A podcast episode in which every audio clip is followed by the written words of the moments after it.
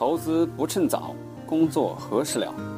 大家好，欢迎来到格局商学院学习。我们会在这里定期分享理财、创业、销售和生涯决策等方面的知识，助力您早日实现财富自由，获得人生解放。欢迎加入 QQ 群交流学习，群号四幺六四零六幺五六四幺六四零六幺五六。下面请听分享。VC 的话，跟你谈来谈去谈项目谈半天啊，你还要做尽职调查，还有投资协议一堆呢。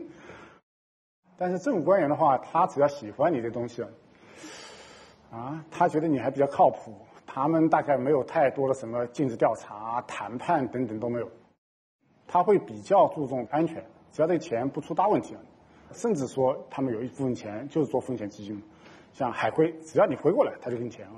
所以它远远不像 VC，我们现在像谈海归也是这样的，先跟你谈条件谈好了，还必须规定你一定得全家全搬回来，我看到你搬回来我才给你钱啊。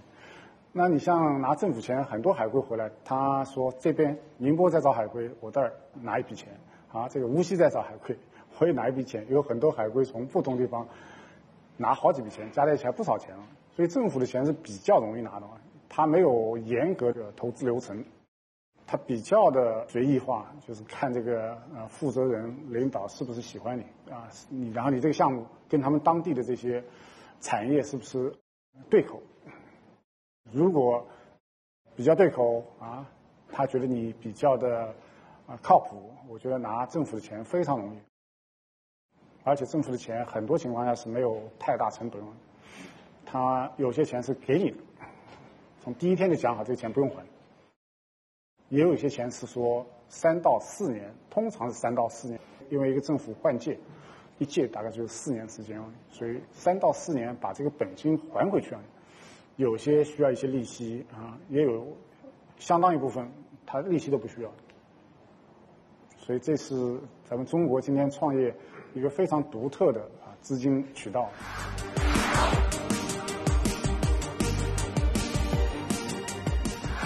天使投资人和 VC 的差别，一个是天使，一个有点像恶魔，而我呢正好在中间，一半是天使，一半是魔鬼，因为我又在做天使投资，又在做基金啊，VC 投资啊。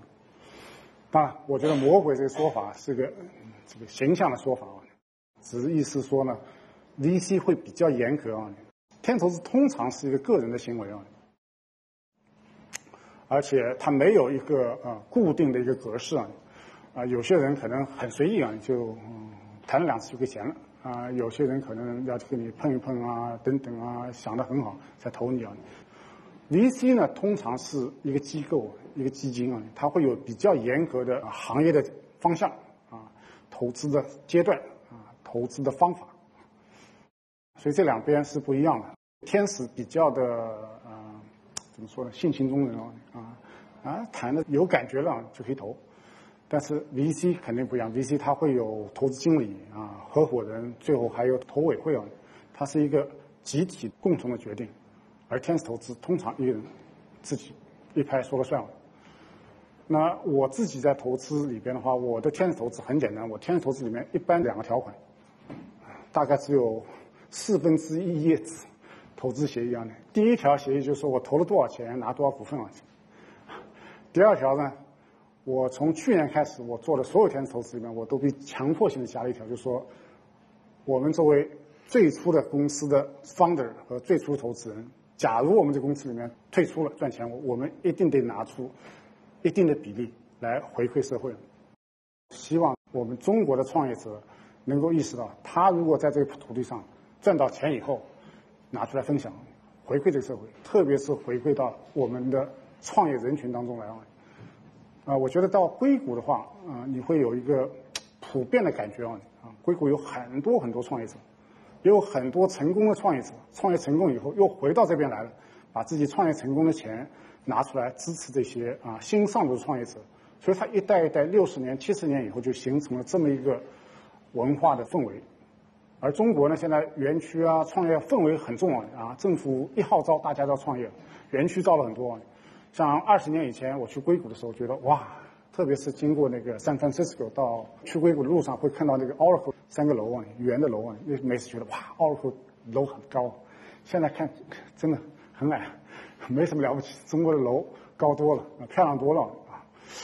但是问题是，你这个硬件很容易学，你给块地，找个房地产商造房子啊，现在房子设计的更漂亮了。啊，规模一大，很容易起来啊。而硅谷真正沉淀下来的东西是个软件啊，这个没有足够的时间啊，没有足够的成功的创业者去支持新的一代创业者啊，它是需要时间来沉淀的。而中国现在最缺的这个东西，这个也急不来的。所以我希望我们有更多的人去创业，他们能够成功，成功以后回过来再来帮助下一代的创业者。这样的话，中国的硅谷。迟早有一天，会超过美国的。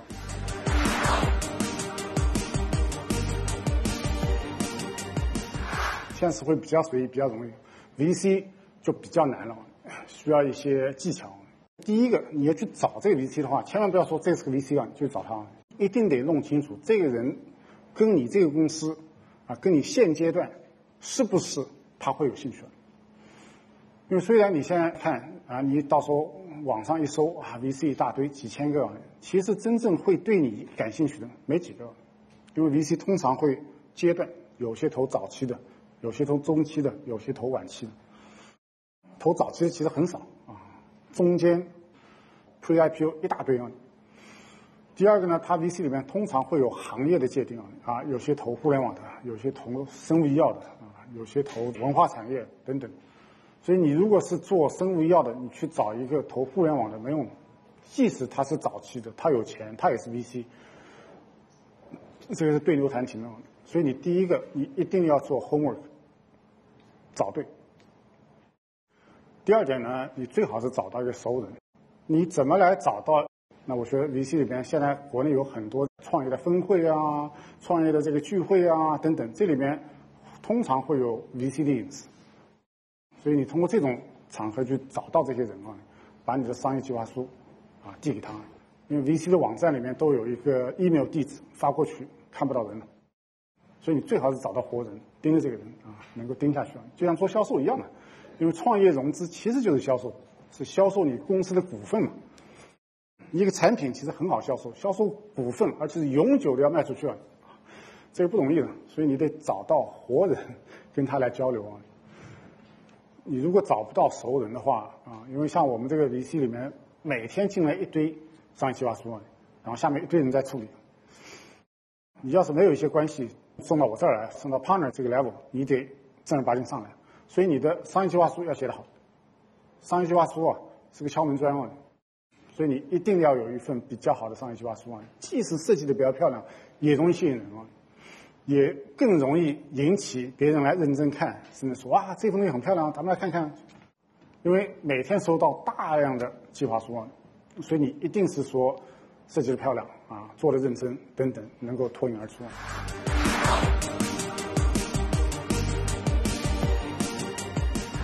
有几个要点，一个要点呢，我觉得诚恳是很重要的啊。你不管怎么样，跟这个 VC 认识了啊。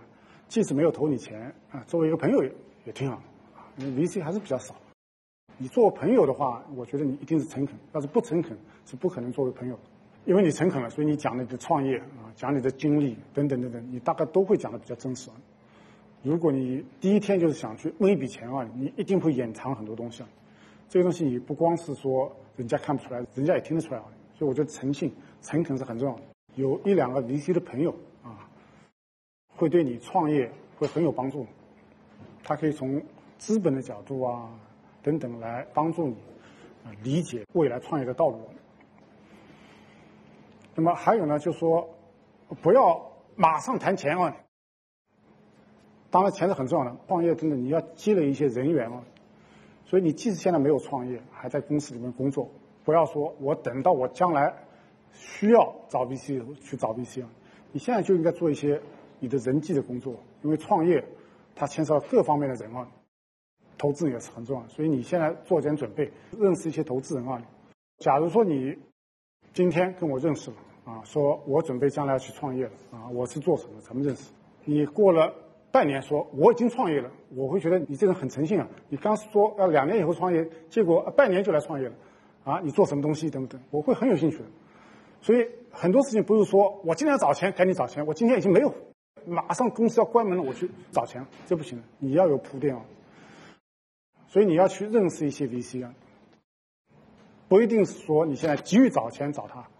我碰到很多这样的人啊，啊，过来来找我了，哎，我觉得这个人真创业了。很多人讲创业讲创业，他想一辈子不创业。有一部分人说跟你创业，他来创业了，这是当真的。他还记得你，有人记得你，对吧？又来找你，挺好的事情。所以我觉得很有诚意，你预先做些人际上的准备工作。那么。另外呢，我觉得你跟 VC 坐下来谈的话，你一定不能说只有五分钟、十分钟，你要做一些充分的沟通和交流啊。特别是对你的核心的东西啊、核心的产品，要有一些充分的交流啊，不能讲一些数字啊等等。假如说你的雏形还没弄完啊，一定得讲具体事情。在这个过程当中，你也会判断出他到底有没有兴趣了。有些人谈不下去了啊，说。转话题了你就知道没兴趣了，所以我觉得你一定是说要讲具体的事情，要有足够的时间啊啊。通常一个 VC 有兴趣的话，谈两三小时、半天是很正常。要是你达不到两三小时，说明你这个东西还没有到火候。那么还要准备，就是说你跟 VC 大概不是一次谈完的，他会有几次啊？第一次通常是会你对你的产品啊、商业模式啊弄。哎，挺好的。第二次又来了，这个东西重复以后就会延伸了，延伸到啊，你未来怎么弄啊？认识谁呀？团队啊，等等一堆啊。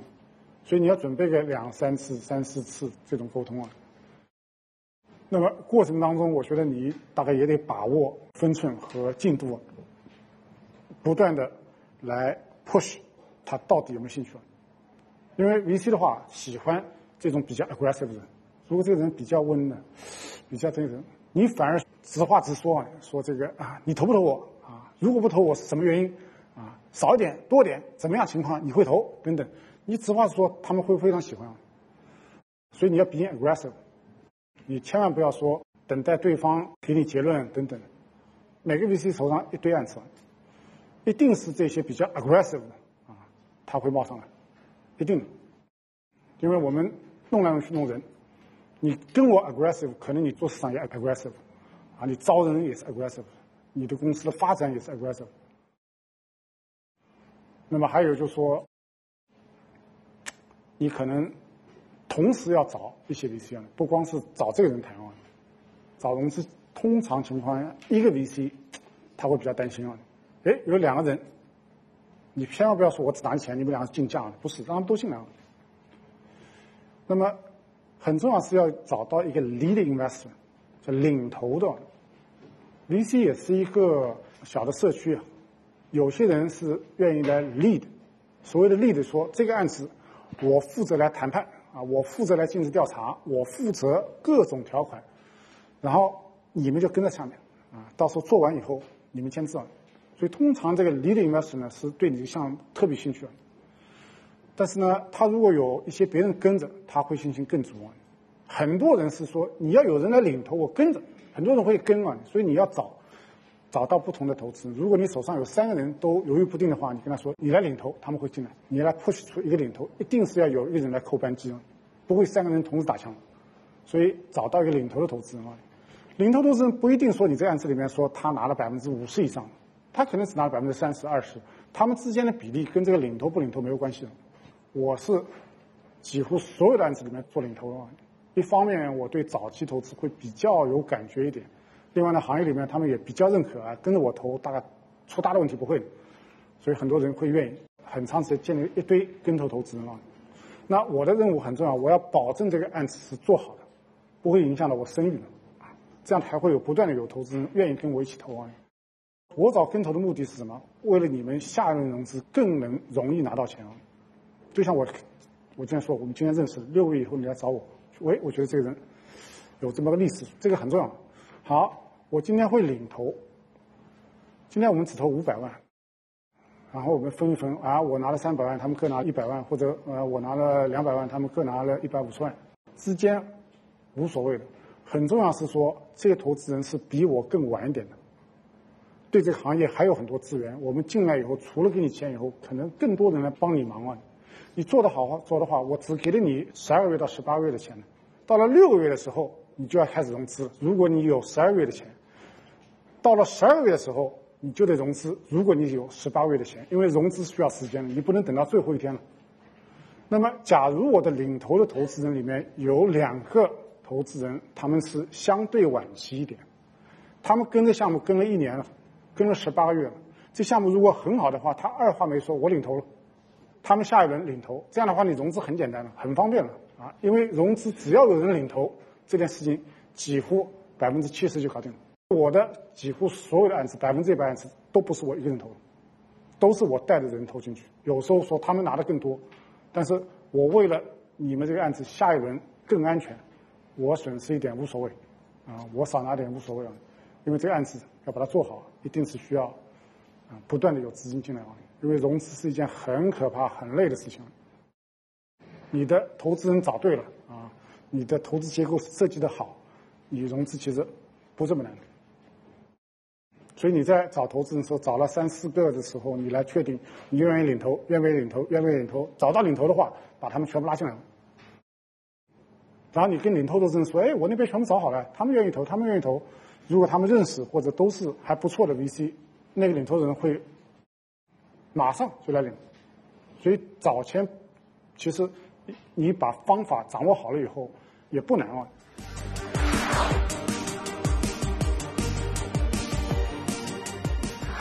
假如说有 VC 找你去做 presentation，你进去以后，我觉得少讲你的理想，少讲你的梦想。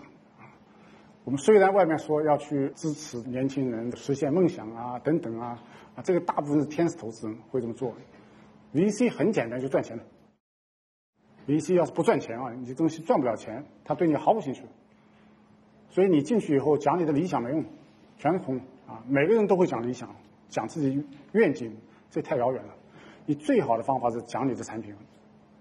如果你已经有一个雏形啊，啊，可以来 demo，会比你进去讲你的 idea 好很多。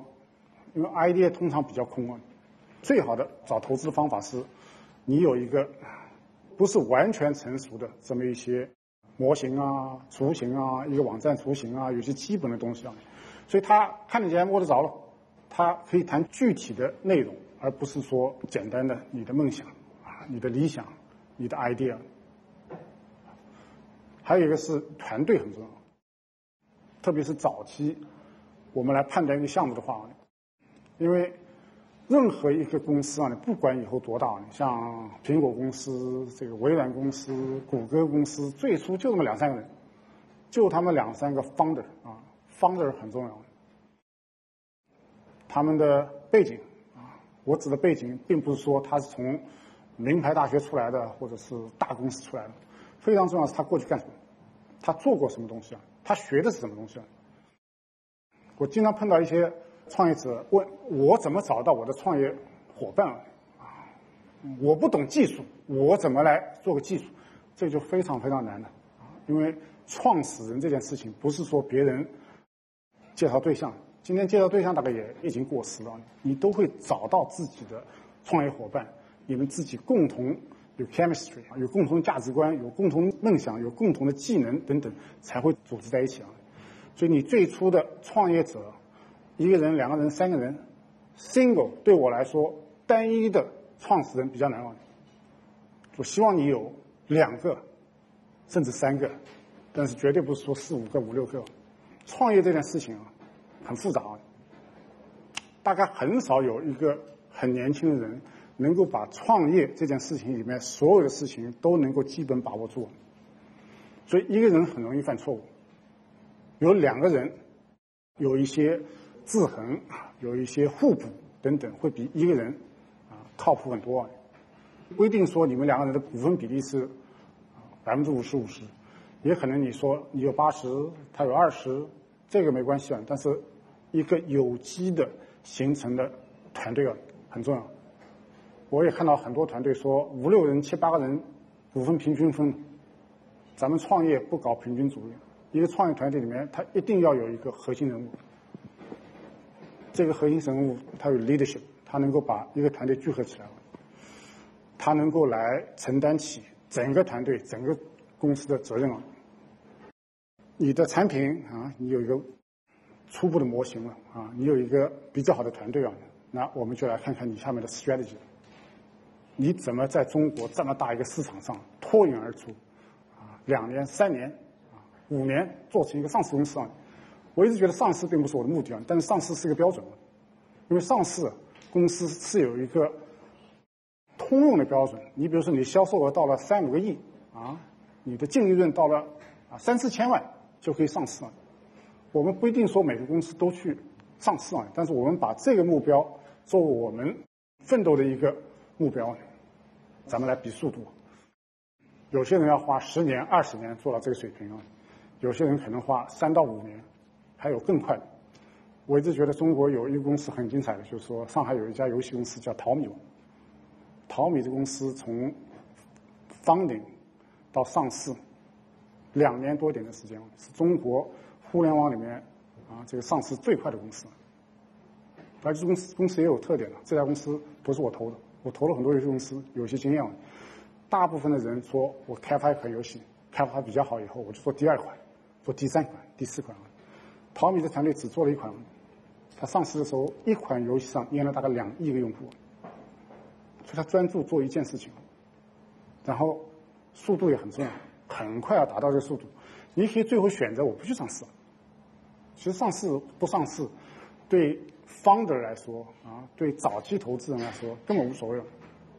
而对这个 Pre-IPO 这些人，因为他的股票一定要都拿到这个股市上去去套现了嘛，他们会很急嘛。所以有很多人说，一投你的公司啊，他就会把一个上市放在我们的议事日程上啊，可能会对公司是个压力。但是我觉得对好公司来说无所谓，一个好公司它一定会正向的发展，一定会达到一个上市标准。上市只是你做的选择啊，你可以选择说我回购你们股份不上市。啊或者说我们今天的股市情况不太好，我等一个，啊，股市非常好的时候啊，我上市的时候公司估值很高嘛，它是个游戏啊，我们一定不要把上市作为我们的目标啊，但是上市公司的规模等等可以衡量我们目前作为我们目前发展的一个标准啊，所以你的 strategy 未来怎么样去进入市场，怎么样跟这些腾讯这种公司来做斗争啊？不让它山寨啊，还能超越它等等。你把你的策略等等跟投资人沟通的很好以后啊，咱们看看需要多少钱，到底需要多少钱？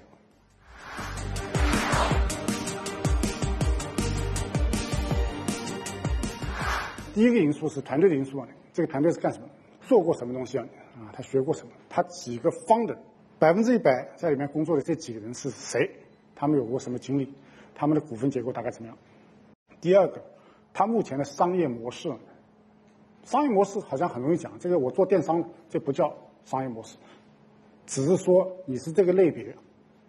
有人说我做视频了，不是，这是这个类别，它不是商业模式。商业模式是用一句话来讲出你怎么样去赚钱的。我是通过投放视频广告，最后去赚钱。看到很多商业计划书里面讲的不全，我们的投资经理就是要去。用一句话把这个商业模式给形容出来。这个公司什么东西是它的特点？它的亮点？它团队特别强，他已经拿到了很多合约，它的产品已经有专利了，啊，它现在怎么样？它有哪些亮点？他的财务预测，财务预测我们这边内部是强制性的，关心你去年、今年、明年、后年、大后年啊，我们所有都是五年，五年并不等于说明年开始五年啊。我们里边的规范是去年、今年、明年，因为你去年到今年，今年到明年是你最现实的曲线。你后年、大后年不晓得，但是我如果知道你去年、知道你今年，然后你的明年这些判断是很容易看出来，这个判断是不是合乎逻辑。很多人不愿意说过去啊，不愿意说今天，告诉你未来很好，没用。我们这边是强调的。一定要拿到去年、去年可以是零啊，今年到底有多少？今年也可以零，明年是零，这样我们看上去很清楚。去年做了一百万，今年做了六百万，明年做六千万，这很正常。所以你看，我们团队的东西啊，商业模式的东西，亮点加上未来的预测，很简单几个数字，我们根据这个东西来给每一个项目打分的。你光是知道这个团队非常优秀啊，他做的东西不靠谱，没用的。你光知道商业模式很好，这个团队根本不行了，他的股份结构一塌糊涂，也不行了。所以一个项目，特别早期项目，我需要他能够通过几个综合的点来判断。所以你们写商业计划书的时候也是这样的。商业计划书里面就写明了，省得这些投资人到时候再来问啊，股东是谁啊等等，你把它写明啊，你们这个 founder 每个人有多少股份啊？然后你这个产品，你写产品，别去写这个市场规模有多大多大。大部分的 VC 啊，他如果对你有兴趣，他一定知道你这个行业里面市场规模有多大。你写这种去找这个内容，真是浪费时间啊！就写你自己的产品，你的商业模式，你怎么去赚钱？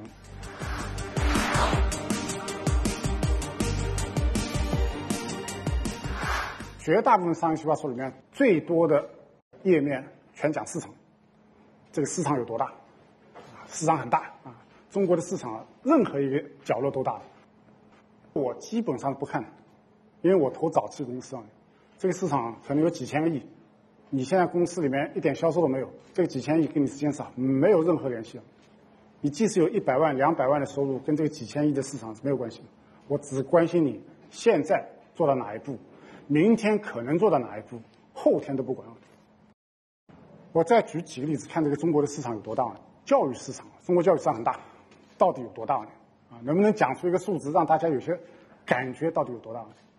到目前为止，中国有新东方啊、华尔街英语啊等等一堆这种大公司、大名牌，没有一家公司超过百分之一的市场。这市场多大？很大嘛，对吧？并不等于说还有的百分之九十九是你的。这个市场里边每一个地方啊，已经全部是白热化的竞争了。你千万不要说北京、上海。广州、深圳这些大城市里面竞争，我到第三线城市，你就跑着去看，第三线城市照样教育一条街，新东方也在，一对一教育也在，等等都在，啊，从上到下，所以千万不要被市场给忽悠了。给投资人去看很多市场的数据，其实真的是没什么用。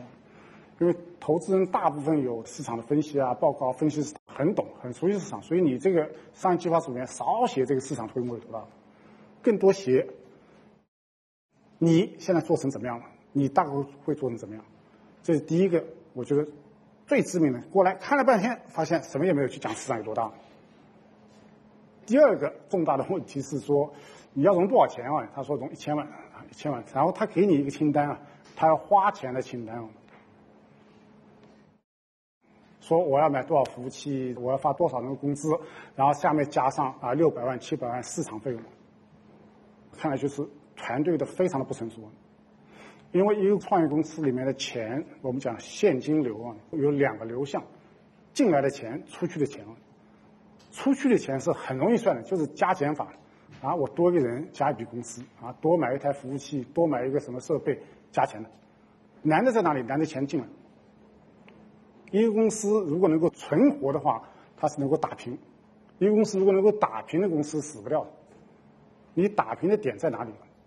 我融了一千万，里面六百万做市场费用，啊，七百万做市场费用。通常这些人是想多融点钱的，算了半天只有三百万、四百万，咵，市场费用可以加一大笔。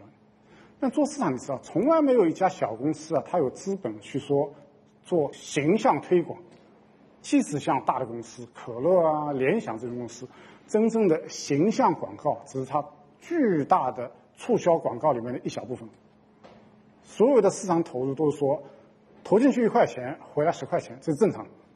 啊，如果我说这个月投了十块钱进去啊，你下个月进来了一百块，那我们下个月投一百块，下下个月进来一千块。从来没有说六百万啪去做市场，没有的，市场一定是跟收入相关的。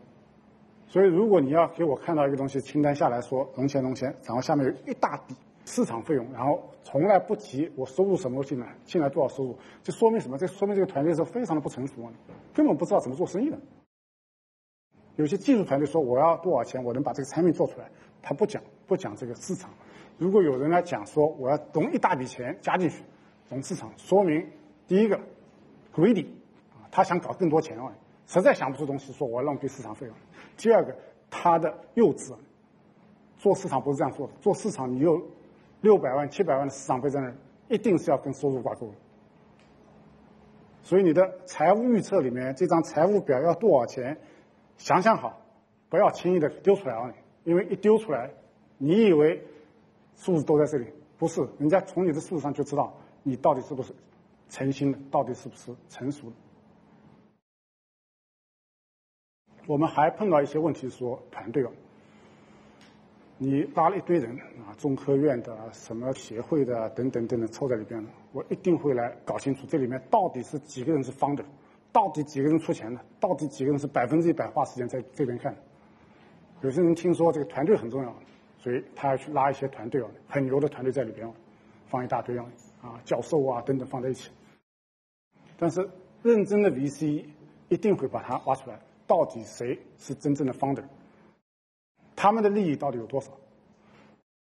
那我看到一些大学生创业，当然他们是比较幼稚，四个同学创业，自己每人拿了百分之十、百分之六十给他们教授，这个蛮多的，甚至给教授更多的。然后他们会说，是这个教授带上我走上创业道路。教授教你走上创业道路，跟他拿多少股权是没有直接关系的。这个公司要做得好，一定是说干活的人啊，founder。他一定是这公司里的主人翁啊，所以股权也是，千万不要说，哎，我要把这个团队弄得很很好看，找一堆人，然后现在跟他说，哎，我将来融到钱以后给你多少股份，多少股份，多少股份，说明你对这个公司没有信心了。股份可以这么给的吗？苹果公司是一个很好的案例啊，啊，苹果公司最初创始的时候有三个人啊，现在我们都知道，乔布斯和他原来的 CTO，第三个创始人。